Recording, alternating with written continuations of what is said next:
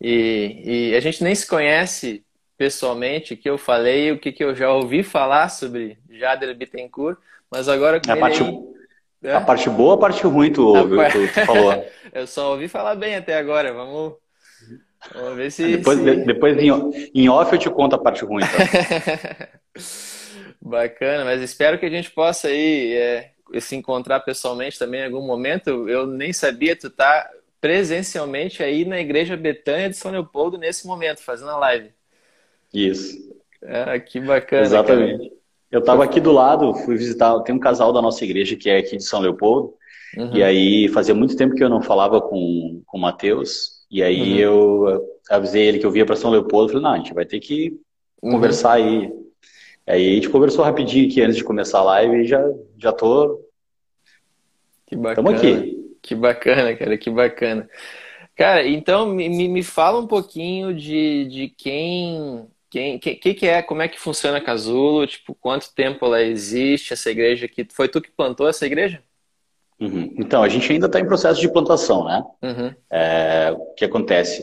Eu, eu e minha esposa, é, eu, eu, eu fui pastor lá numa igreja na Restinga, né? Uhum.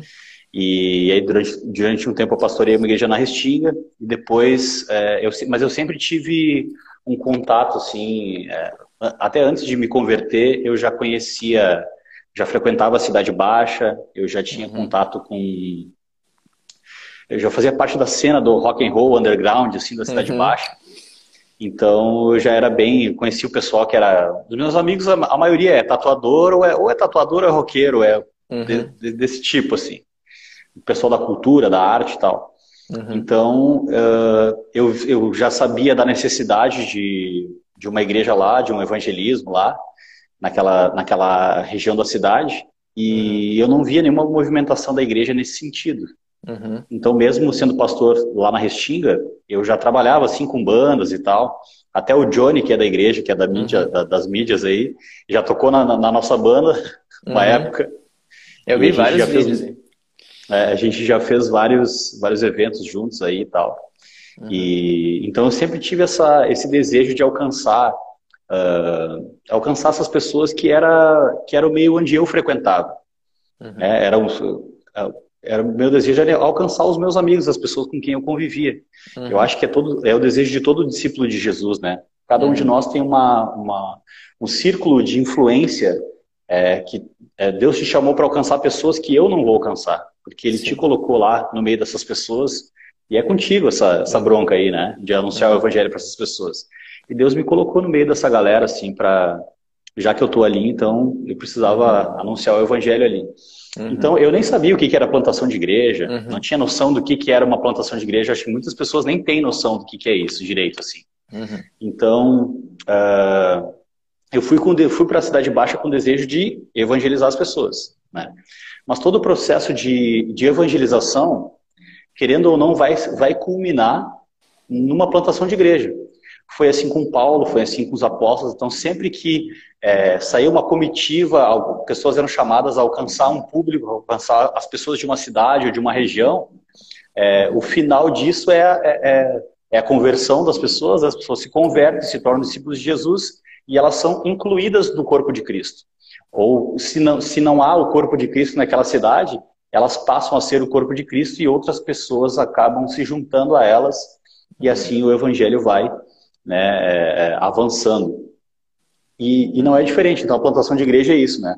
É alguém que vai evangelizar um grupo X de pessoas, ou uma cidade, enfim, tem uma cidade como algo, e aí, uh, quando as pessoas se convertem, isso vai naturalmente vai nascendo uma igreja.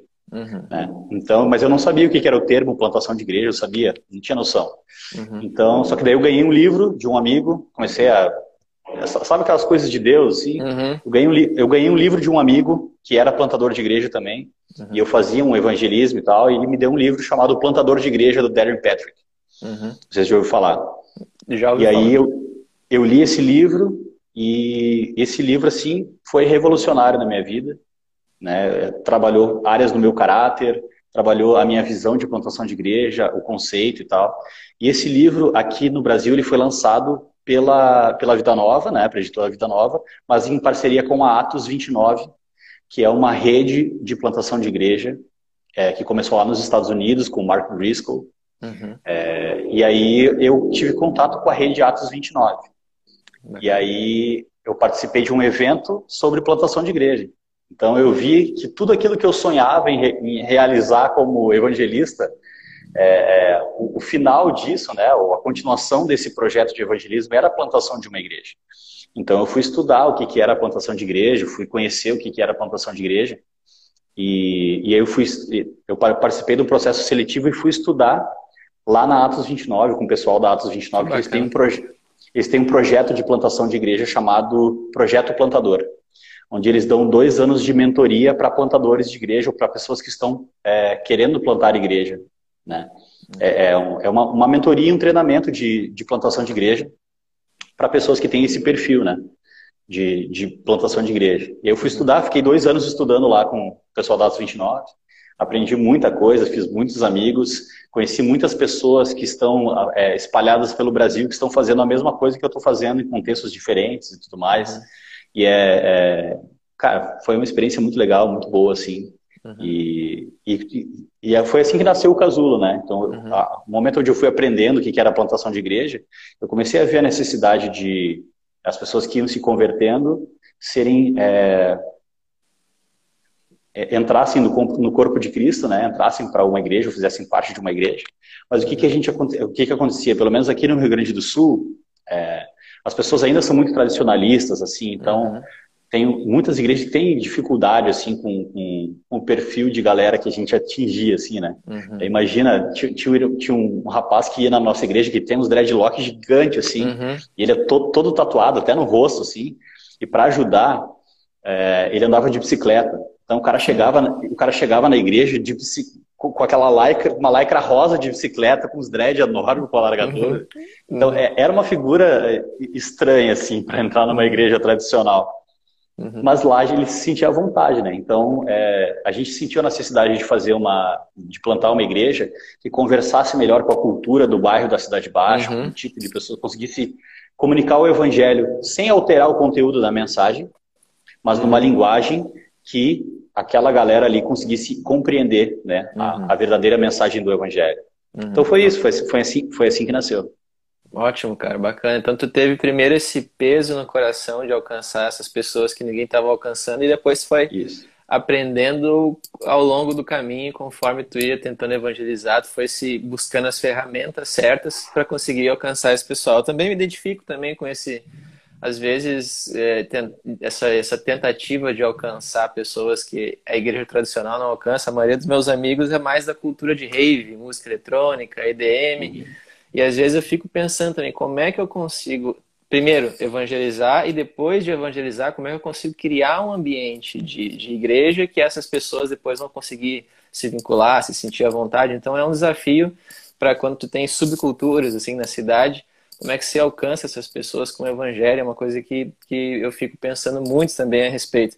Mas só para entender esse grupo de pessoas onde que tu está tentando alcançar, que tu alcança hoje e onde está inserida a tua igreja, Descreve um pouquinho como é que é a Cidade Baixa, para quem não mora em Porto Alegre, entender o perfil uhum. de pessoas que, que, que, que frequenta a Cidade Baixa, como é que é o ambiente, porque a gente tem gente que nos ouve aqui, tanto do podcast quanto live, que não é do Rio Grande do Sul, não é de Porto Alegre, só para eles imaginarem onde é que está inserida, claro. inserida a tua igreja.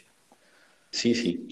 Então, a Cidade Baixa é, é, é, é a parte boêmia da cidade, né? É, é, é como se fosse um distrito, né?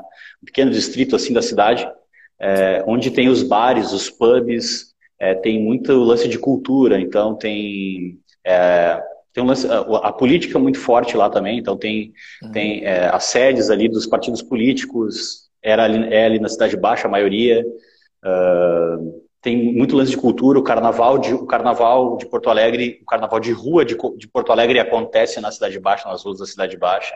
Uhum. É, então, todo, todo, é, é, o berço cultural da cidade de Porto Alegre, praticamente. Uhum. Então, são pubs, boates, casas noturnas, tudo que é de, de efervescência cultural de Porto Alegre acontece ali na, nas ruas da Cidade Baixa, que não é um bairro muito grande, tem mais ou menos uhum. uns 20 mil habitantes, mais ou menos assim, chutando por alto, tá? Não é dado do IBGE, mas é mais ou menos por aí. Uh, e, e todo esse lance da a, a cena é, LGBTQI+, uhum. acontece uhum. também lá. Então tem, tem, tem, Isso. É, tem isso, é, tem bares específicos e temáticos para essa galera lá. Então, tipo assim, é um, é um público bem peculiar, assim. E talvez, é, nos dias de hoje, talvez é, é, o público que tem mais aversão ao evangelho, uhum. ou ao, ao, não digo ao evangelho, mas talvez ao evangelicalismo que eles conhecem, uhum. uhum. né?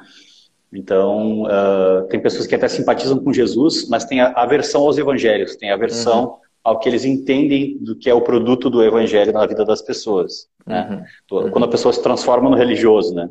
Uhum. Então, uh, esse é o público a ser alcançado lá, né? Então, é, universitários, uhum. galera do teatro, galera é, dos diretórios acadêmicos, políticos, a URGS é ali perto, então toda a galera que não tem dinheiro para. É, os bares mais baratos, da cerveja mais barata, são tudo na Cidade Baixa, então acaba a aula na URGS, os caras vão tudo lá para a Cidade Baixa para encher a cara. Uhum. Então, essa é, esse é o público, assim, é a cidade de Nínive. Uhum. É que a, gente, a gente gosta de dizer que é a cidade de Nínive. Uhum. Bacana. É, é um público talvez que, eh, dentre os públicos possíveis para se tentar fazer um trabalho de plantação, é um dos mais difíceis e resistentes de se trabalhar, no, pelo menos no primeiro momento, assim, no primeiro contato. Sim. Tem que desconstruir muita ideia errada de igreja que eles devem ter construído ao longo da vida.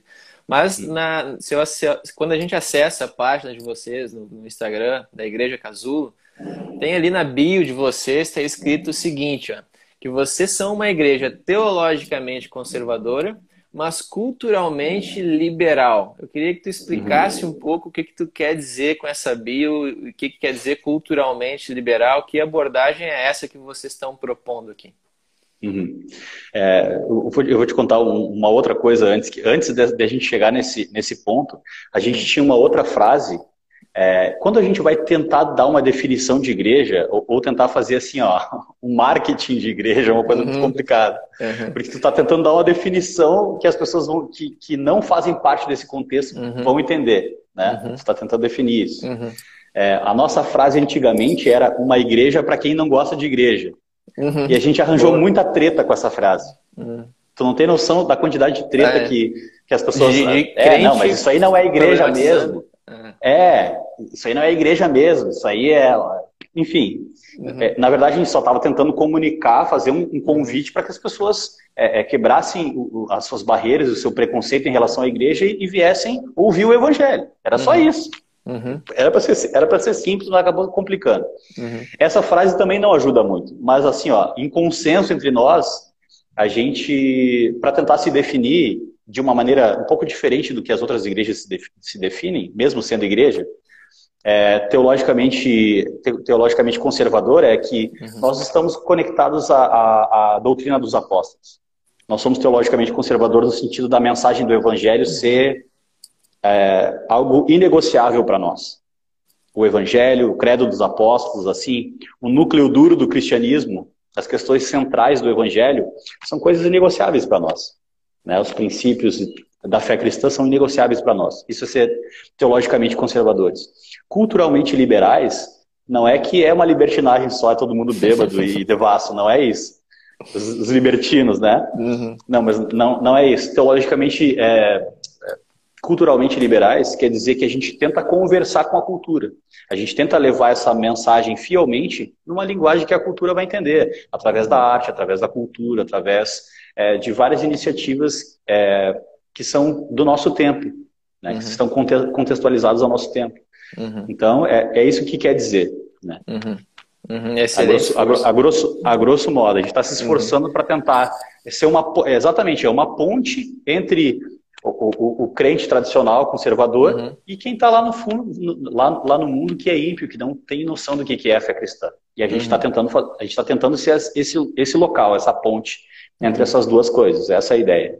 Muito, muito bacana, cara. E é chato às vezes que acontece quando tu tá num esforço de tentar se traduzir, se comunicar para quem não é crente, o crente que está acostumado com outro formato de igreja acha ruim, ou critica, ou não entende a proposta, ou encontra algum defeito ou outro.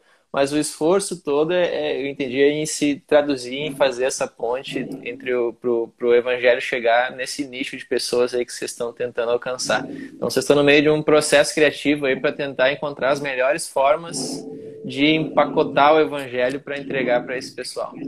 Muito bacana, Sim. cara. Tu, tu, tu, sabe que o Tim Keller ele fala sobre isso, né? Eu acho que é no Igreja Centrada que ele fala que quando tu, quando tu contextualiza o evangelho para um público, tu perde automaticamente outro público. Uhum.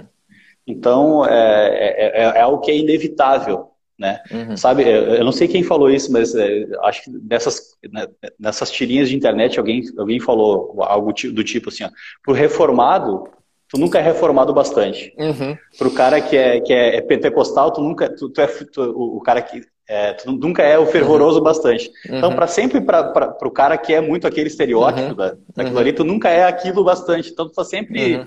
Então, a gente meio que tá, desencana dessa uhum. história. Só quer, eu só quero pregar o evangelho e alcançar as pessoas, e é isso aí, entendeu? Sem complicar. Não, perfeito. E bacana tu ter esse estômago também de lidar com essas, com essas queixas, pessoal criticando, e ainda assim tu conseguir se manter nesse trabalho que está alcançando várias pessoas que ninguém alcança.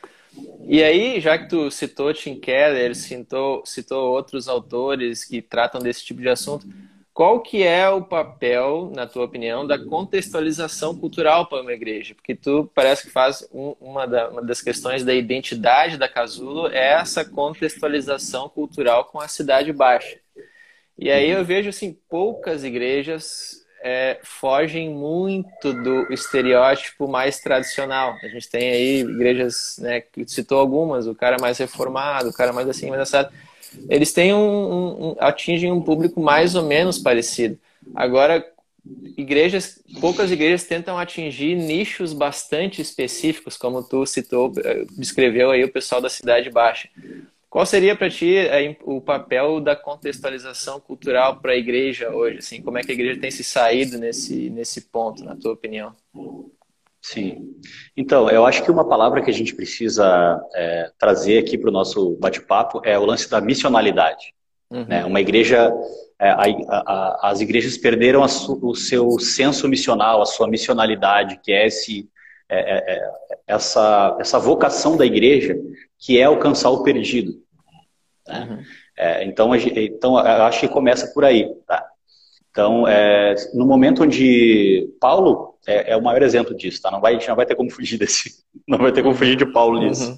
Quando, quando Paulo está, é, quando Paulo tá lá em, em Atenas, ele age, é, ele, ele, contextualiza o evangelho para aquela linguagem. Ele vai lá no Areópago, ele cita, né, os filósofos uhum. da época, então, ele está traduzindo o evangelho na linguagem que as pessoas que são alvos que, uhum. que ele que ele que ele está mirando é, vai, vai, vão entender o evangelho nessa, nessa linguagem. Uhum. É, quando, quando a gente fala de, de Paulo mais uma vez, até estava conversando com o irmão da igreja é, esse, ontem, ontem, foi terça-feira. É, ele é do direito, tá? O irmão que é advogado.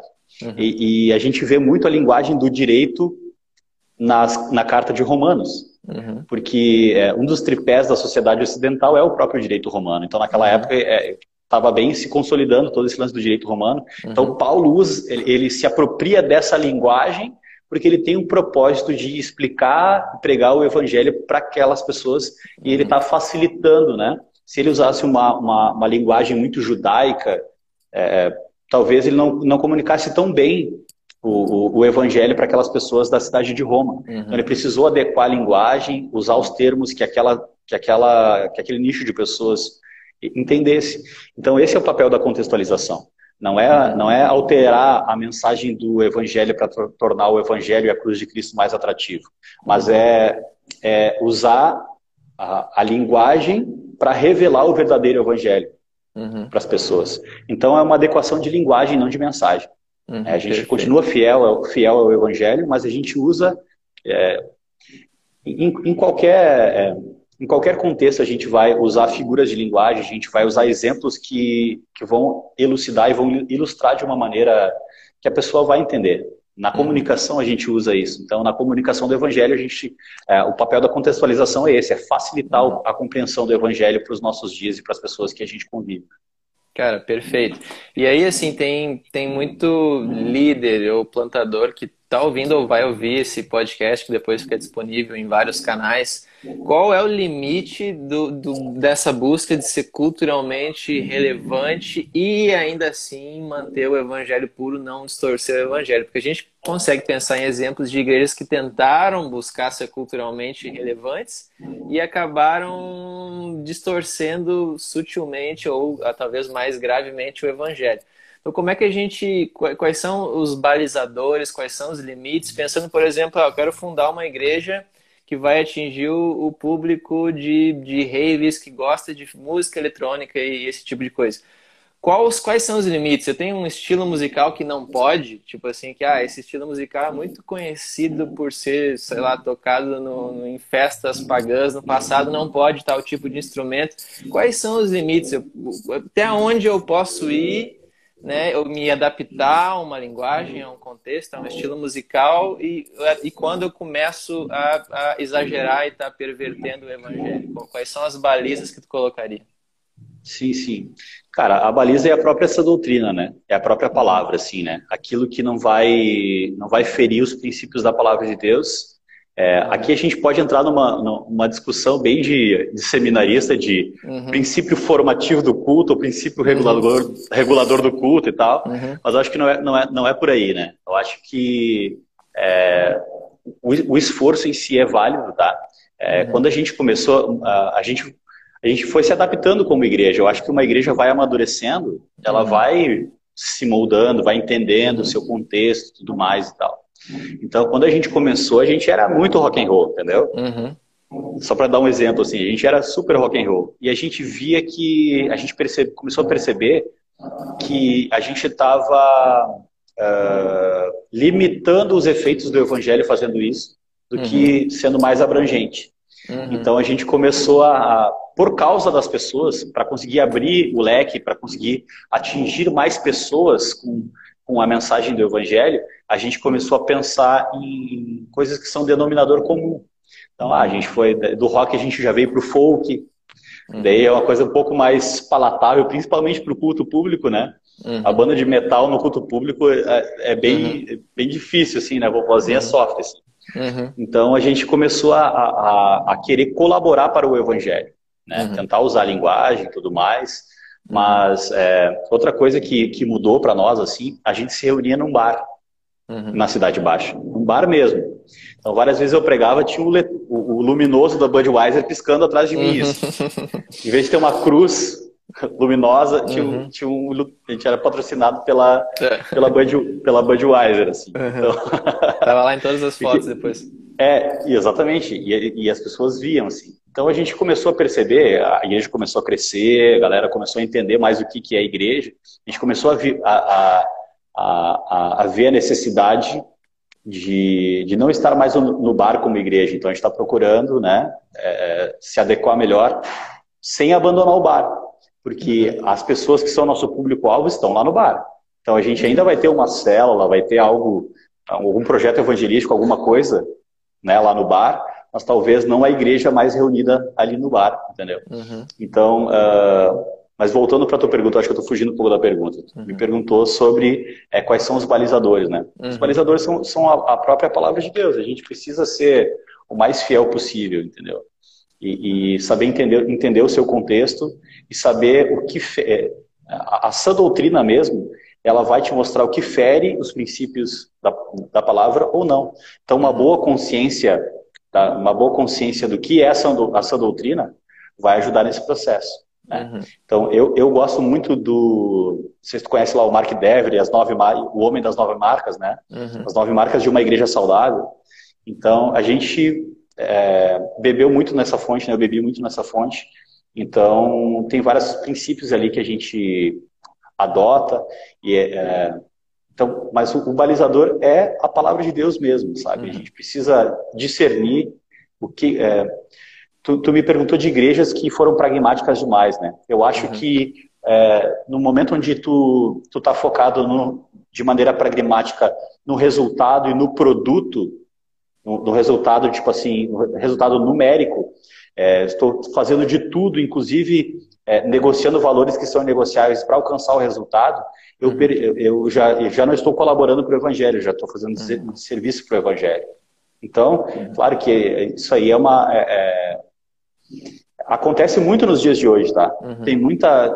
Tem, tem muita igreja se perdendo. Uhum. Tu sabe disso, né? Muita igreja se perdendo. Então, a gente precisa é, é, se manter fiel à palavra. Tem princípios que são inegociáveis e, e, e ponto. Né? O que a gente pode é, usar para comunicar o evangelho é mais do, do, no sentido da, da comunicação, não, uhum. não tanto da doutrina. A doutrina uhum. permanece a mesma, a doutrina dos apóstolos. Mas uhum. a, a, forma como nós vamos expor e comunicar pode ser, então, moldado à cultura e ao tempo. Mas a gente é. não pode ser escravo, escravo da cultura e do tempo, esse, esse é o uhum. lance. A gente não pode ser escravo da cultura, das imposições da cultura e do tempo. Uhum. A gente tem, tem que saber o limite entre eu continuo fiel àquilo que, que foi que a gente aprendeu do, do Evangelho, das doutrinas, dos apóstolos, e a gente vai é, comunicando isso de maneira criativa e inteligível para os nossos dias. Uhum, perfeito. Respondi, bastante, respondi a tua pergunta, acho que eu devanei bastante, demais. Não, bastante sabedoria nessas palavras, inclusive nos devaneios. Assim, tem uma frase que a gente usa aqui na, na, na, conversando no seminário na Betânia, que é o evangelho, o evangelho em si mesmo já apresenta, já ofende algumas pessoas, já é, já é uma barreira para algumas pessoas. Então, todas as outras barreiras que a gente puder tirar do caminho, a gente tira. Para deixar só o evangelho. Porque no evangelho a gente não tem como mexer, não tem como tocar ali. Mas se a gente puder facilitar o ambiente, a linguagem, todo o resto, isso a gente vai fazer, vai tentar achar um jeito de tornar mais acessível para as pessoas. E aí tu Exato. contou que em determinados momentos vocês tocavam, inclusive, rock, metal no, no, no, no culto público, durante, sei lá, momentos de louvor. Uh, não, metal acho que não, não, não, não, chegou, não, chegou, não chegou a rolar no culto, tá? Uhum. Mas assim, um, um, um, punk rockzinho, uma coisa mais é. embaladinha, já rolava, rolava direto, rolava direto. É, e dava é, certo, o pessoal engajava. Dava, dava certo, dava certo. A gente já, a, a, gente já, no final do culto, depois do culto, assim, já, já rolava até uma, uma, umas contextualizações do tipo assim, é, pô, já rolou até aquela rolou um, um, só o refrãozinho assim, sabe, no momento de comunhão do pais e filhos assim, é preciso amar as pessoas como se não houvesse. E, né, tem o a, a, por causa da graça comum, a gente entende que isso com, comunica, é um, uhum. um atributo que as pessoas vão reconhecer algo que é necessário para a vida delas, né? Então, onde uhum. é que a gente encontra esse, esse amor, né? Será uhum. que ele uhum. parte de nós mesmos? De onde é que vem? E aí a gente cria pretextos para responder com o evangelho, né? A gente provoca provoca com a cultura, se apropria. Gente, uhum. eu acho que o cristão é o cara que mais faz a apropriação cultural, né? A gente uhum. se apropria da cultura para revelar o evangelho. Uhum. E, e, aí tu trouxe uma questão interessante também. Dentro dos teus balizadores, onde entraria uma abertura para música secular também? Porque a gente tem um exemplo aqui da Igreja Red em São Paulo, que na época em que aquele filme Nasce uma Estrela da Lady Gaga com Bradley Cooper estava bombando e aí a música Shallow, né, Raso, ganhou ganhou o Oscar de melhor música e estava bombando também. Eles aproveitaram essa música, que a letra da música é mais ou menos a pessoa vivendo uma vida rasa, shallow, e buscando algo mais profundo. Eles aproveitaram essa letra dessa música e tocaram a música Shallow antes do culto, do culto público, para meio que introduzir uma mensagem sobre uma vida rasa e como você busca uma vida mais profunda com o evangelho. Então eles usaram a música como um gancho para a mensagem. Só que o, o, pastor lá, o Tiago Matos da igreja, ele teve que depois se explicar para muitos cristãos e pastores de outras igrejas mais tradicionais de como assim que ele estava usando uma música secular durante o culto público para introduzir uma mensagem. Então ele deu, isso gerou muito problema, inclusive a gente fez algum texto aqui no CEMIB sobre isso. Como é que tu vê, como é que tu enxerga o uso e que limites tu colocaria no uso de músicas seculares no, no meio de um culto público ou num evento né, da, da igreja? Como é que tu enxerga essa questão? Uhum. É, é, que assim, ó, como, como, é que gente, como é que eu vou te, é, como é que eu vou te dizer isso? É, eu acho que tem muito, é, que nem eu falei o lance do Tim Keller, que tem o lance da contextualização, entendeu? Uhum. Eu acho que, em certo sentido, cada comunidade que está inserida num contexto diferente tem uma certa é, liberdade para usar dessas ferramentas para comunicar o evangelho, entendeu? É óbvio que ninguém está adorando a Deus com Shalom Now, entendeu? Juntos, uhum. irmãos, os irmãos vão ser juntos e Shalom Now, não. É. Não é isso, entendeu? Está usando isso como uma ferramenta para comunicar o evangelho. Tem uma, uma, uma, intencionalidade, uma certa missionalidade nessa, nessa uhum. atitude, entendeu? Mas o que, que acontece? Daí quando tu contextualiza para um lado, tu uhum. apanha dos crentes do outro, entendeu? Uhum. Tu, tu, apanha do, do, do cara ultra-reformado, do canto congregacional uhum. do outro lado, entendeu? Uhum. Então, tipo, é, é, eu, primeiro, eu acho que tem que ser ponto pacífico para, para a congregação. Eu uhum. acho que se, se a congregação, né, se, se, a, se a igreja discerne bem isso e, e, e discerne, discerne o propósito e usa isso para a glória de Deus, eu acho que é ok, tá? Uhum. É, eu, eu, apesar de eu ser um, um, um pouco defensor do, do, princípio regulador do culto, mas eu vou, tipo, uhum. vou a, dar esse, essa brecha aí. Uhum. Que, é porque eu, eu, eu venho de um contexto bem. Do, do, de um contexto bem uh, secularizado, entendeu? Então, como é que eu vou ir para um bar na Cidade Baixa, ministrar a Santa uhum. Ceia do Senhor? Agora, amados, vamos entrar no Santo dos Santos e papapá. Não comunica, entendeu? Uhum. Eu preciso criar uma ponte, né? Eu preciso, uhum. pelo menos, de comunicação. É claro que um dia, é, um dia a pessoa que está ali, ela vai entender que nosso Deus é santo e que há, de fato, né, uma, uma uhum. ela vai, mas ela precisa se familiarizar com a linguagem bíblica. Né? Eu acho que a gente não pode, é, eu, o que eu acho é que a gente não pode é, também é, se vender de estar tá sempre é, é, vendendo essa, o lance da linguagem bíblica, entendeu? Tipo, uhum. É, a gente precisa trazer as pessoas para o entendimento da Bíblia. A pessoa uhum. ela vai chegar com, ela vai vir através do Shalom mas uhum. ela vai é, conhecer o credo apostólico, ela vai uhum. conhecer as riquezas da palavra de Deus e aí sim, né? Ela ela vai se familiarizando com, com um mundo, o universo é, cristão do reino de Deus. Mas como um anzol, como uma isca, eu acho super válido. Eu acho super válido. Eu até, eu até não fiz, né? Eu sou o cara das ideias, aqueles caras que tem um monte de ideia, mas não faz uhum. nada, né? Eu tava super, eu, eu tava super afim de comentar o BBB e pegar, assim, o, pegar a saída da Carol Conká e, e falar sobre a depravação total, que, todo, uhum. todos nós somos Carol, Carol Conká e todo mundo, todos uhum. nós seríamos cancelados no céu por causa disso. tava louco para fazer isso, mas acabei não fazendo. Mas e, daí, tipo assim, a, a, a galera que, que, que, não sabe esses limites de, de, esses pontos de contato com a cultura, uhum. se escandalizam, entendeu? Uhum. E perde muito, né? Porque a gente fica muito ainda dentro da nossa bolha, assim, né? Então, uhum. a gente precisa é, encontrar esse equilíbrio e não é fácil. É um desafio para todas as igrejas. Essa é a moral da história. É um desafio para todos nós. Porque a gente também, a gente como pastor que está né, guiando uma igreja, é, eu tenho certeza que o Thiago Matos, que é um cara que a gente sabe que é sério, uhum. eu acho que ele não fez isso com temor e com tremor. Eu acho que ele não usou essa ferramenta com sabendo que um dia ele prestaria contas diante de Deus daquilo que ele está fazendo. Uhum. Então, não é brincadeira para nós, entendeu? Uma coisa é a gente fazer, é, fazer isso só para agradar, visando o número, o crescimento numérico. Uhum. Outra coisa é a gente realmente estar tá num esforço sincero de comunicar o evangelho para aqueles que não conhecem o evangelho. É muito diferente. Uhum é o Itsukan, o usuário Itsukan falou, toca worship, nos, toca worship nos bares que vai bombar. e, o, e o Johnny falou pra gente comentar sobre o Rock na Viva, que tinha punk rock gospel, que, que tinha roda punk gospel, que era massa e tal. Vocês já tentaram fazer um esforço um, um, esforço nesse sentido. Você poderia comentar um pouco, até vi vídeos aqui no YouTube sobre isso, sobre esse evento que atraiu o quê? umas 200 pessoas. Vocês colocaram umas 200 pessoas, que maioria não crente, num evento de rock dentro da igreja. É isso que, que isso. vocês fizeram. Isso, isso.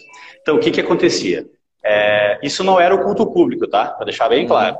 Não era no horário do culto. Era um evento que acontecia dentro do prédio da igreja, mas uhum. com, já com essa pegada de evangelismo, entendeu? Então, tipo assim, ó, a gente fazia um festival que começou só com bandas cristãs, uhum. e depois rolou toda uma outra polêmica, que daí era, era o seguinte, tá? A gente começou com bandas cristãs, tá? Para tocar na igreja. Que, que, era, que tinham esse intuito evangelístico, né? Então, a gente fazia um festival de bandas. Nesse festival de bandas, então, a galera que era da igreja convidava é, convidava seus amigos para ir para ver um show de rock, não era? Uhum. Ah, vamos no culto, vamos no uhum. culto evangelístico dos jovens, não. Vamos lá ver umas bandas tocar lá na, vai ser lá na igreja, vai ter umas bandas tocando as bandas de rock que tu vai gostar. Então, não, vamos lá. E aí a gente fazia as apresentações com uma pegada mais.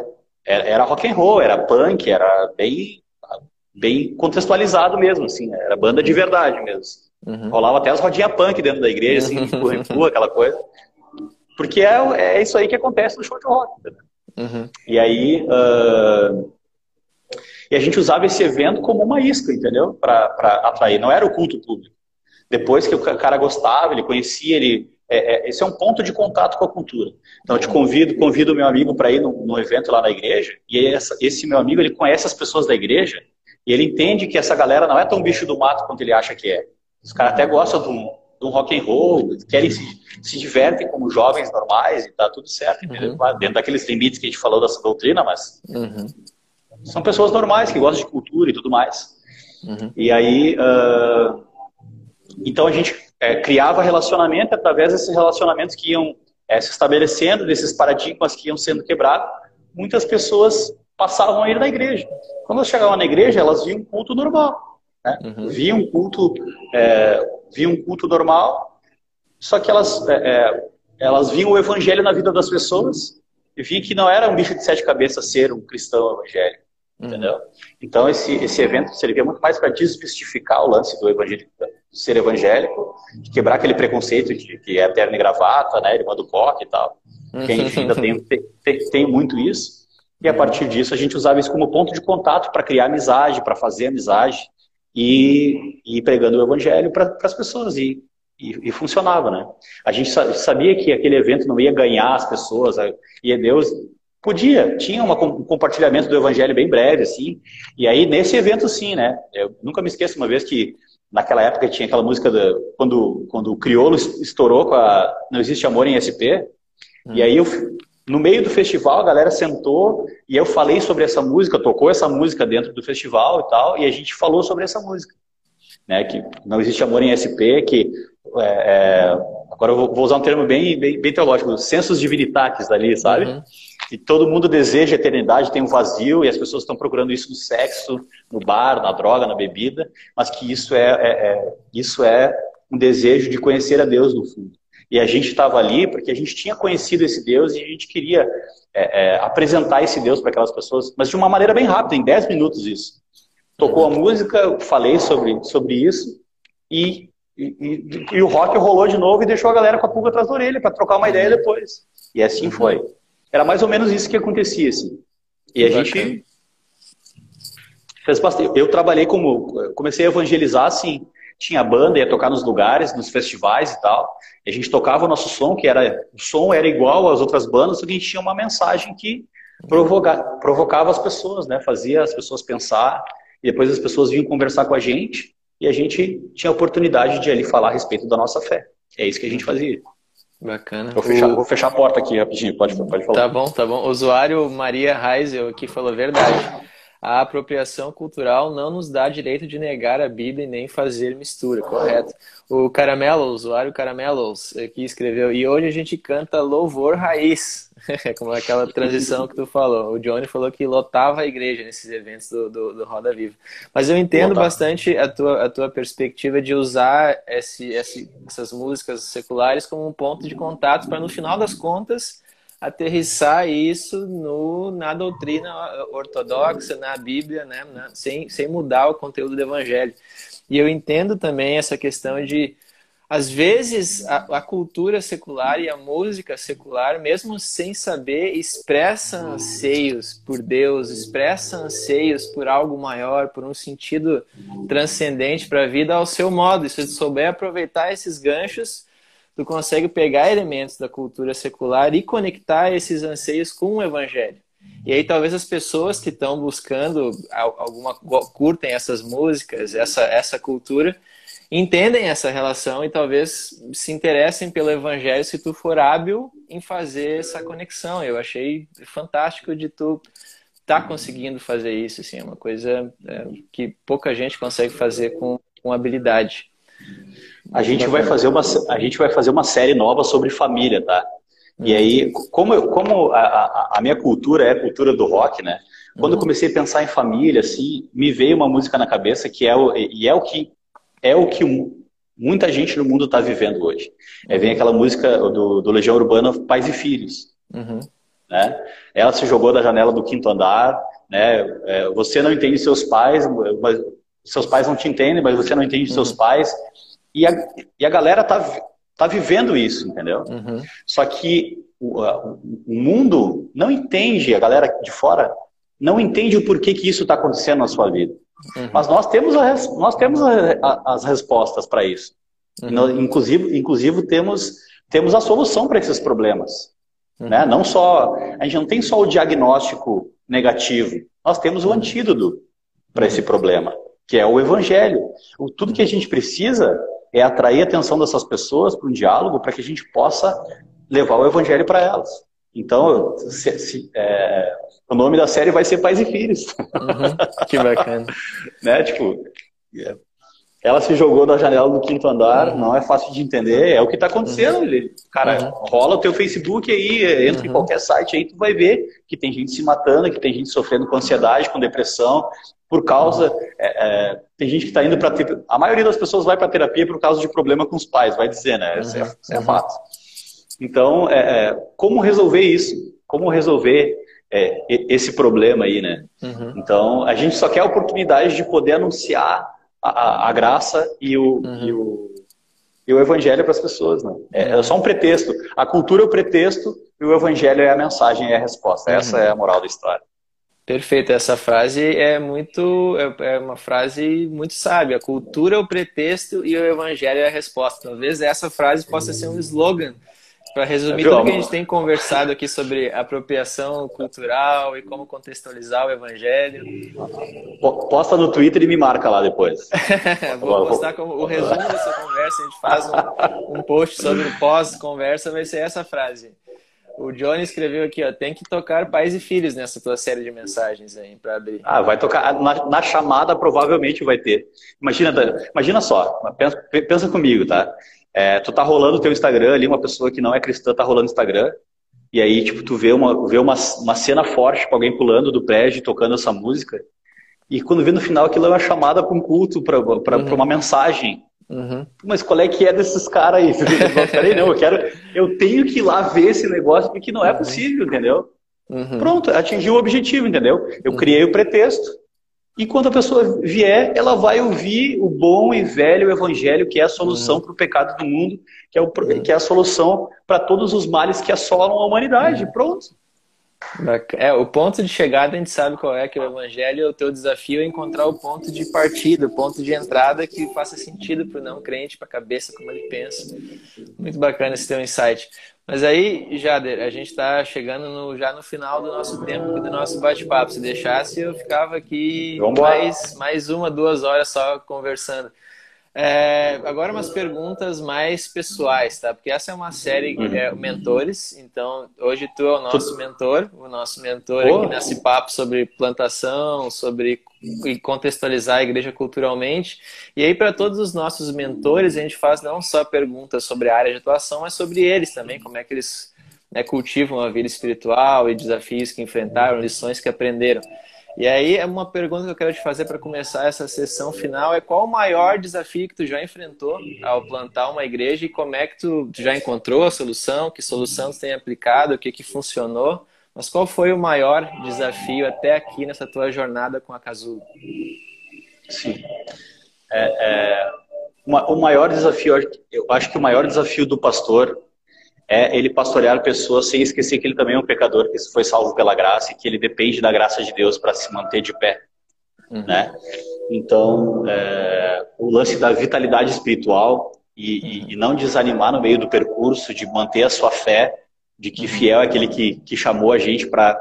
Que, que, essa obra não é feita na, na, na nossa força, na nossa inteligência.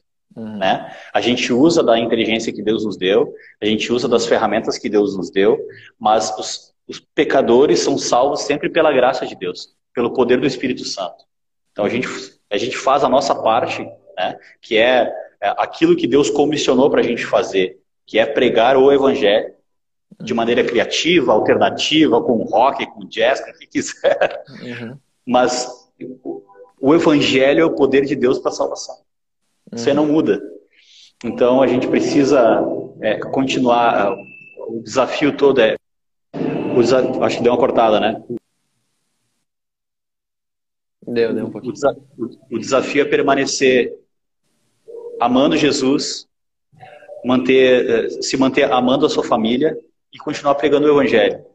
Esse é o maior desafio, porque a gente vê, a gente vê muitas pessoas que começam bem, bem intencionados, é, são fiéis, mas que acabam se perdendo no caminho, é, colocam prioridades diferentes e acabam tropeçando, acabam sacrificando as suas famílias. Uhum. Então, a, a, grande sacada é, é, a missão não pode ser maior do que o nosso amor por Jesus. Uhum. Nosso amor pela missão não pode ser maior do que o nosso amor por, por Jesus. Então, a, a, grande, a grande dificuldade e o grande segredo, talvez, é uma vida de devoção, uma vida de amor por Jesus. Né? Porque Deus pode levantar uma outra pessoa para fazer o que eu estou fazendo. Não sou a última bolachinha do pacote super especial. Não é isso. É, mas eu, eu preciso manter o meu, meu amor por Jesus. Qualquer pessoa pode fazer o que eu estou fazendo.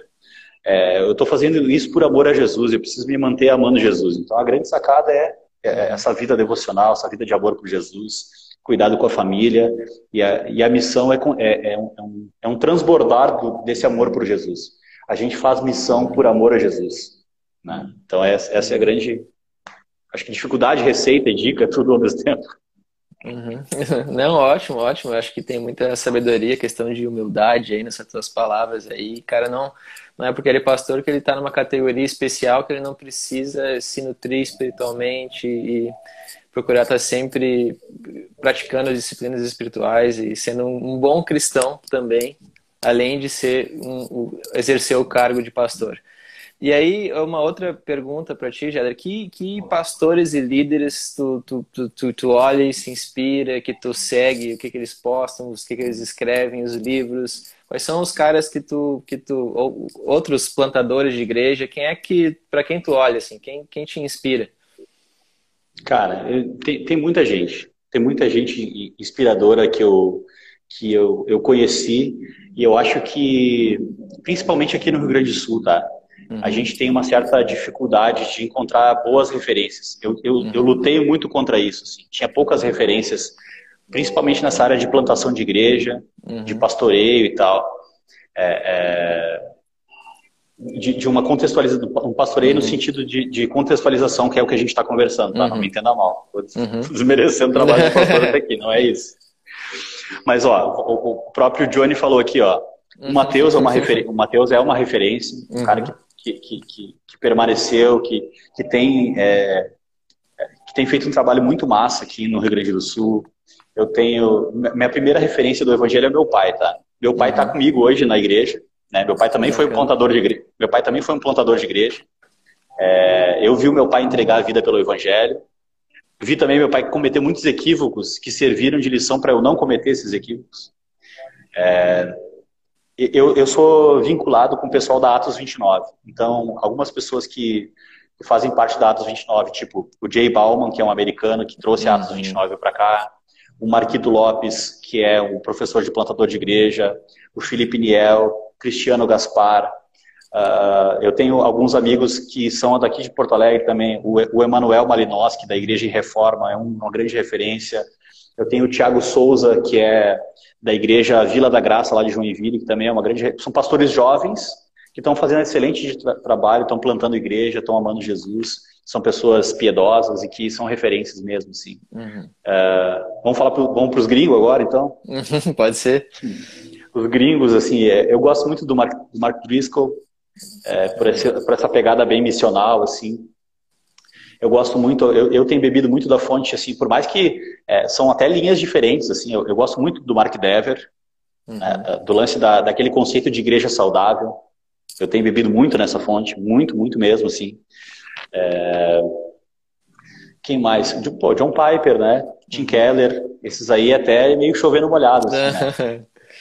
eu acho que o Tim Keller é o grande nome do, do meio evangélico, assim, que pô, plantou uma igreja saudável em Manhattan, está fazendo um trabalho uhum. excepcional. Acho que todos nós pastores devíamos olhar para o trabalho desse cara, uhum. é, tanto como, como pastor de igreja, como plantador de igreja, como, como mentor, como teólogo, sabe? se tem alguém que pode falar com propriedade de contextualização é o Tim Keller. Então uhum. eu bebo bastante dessa fonte. Aí tem, mais, tem, tem uns mais clássicos, né? Daí tem, tem voltando assim na linha do tempo, tem o John Stott, uhum. Jonathan Edwards, Calvino e por aí vai. Essas uhum. são as minhas referências assim, né, de teólogos. Uhum. Tem um cara que eu, mais um cara para citar, um cara que eu acho que é, que é interessante. Talvez seja o maior expositor bíblico do Brasil, mas ele é conhecido muito, muito por causa das polêmicas da política e pelo ativismo político. Mas ele é um excelente pastor e um excelente expositor da palavra de Deus. É o Antônio Carlos Costa. Uhum. Pastor Antônio Carlos Costa do Rio de Paz. Bacana. Tu, se tu me vê olhando para baixo aqui é porque eu estou anotando várias coisas enquanto tu fala e aí depois até vou pegar contigo os nomes certos, as referências para a gente postar tudo direitinho para o pessoal acessar depois quem ouviu aqui, não, que quiser prefere ler isso escrito. Mas é, falando de pastores, deu várias dicas interessantes aqui. Depois o pessoal pode seguir esses, esses caras aí que tu, que tu mencionou.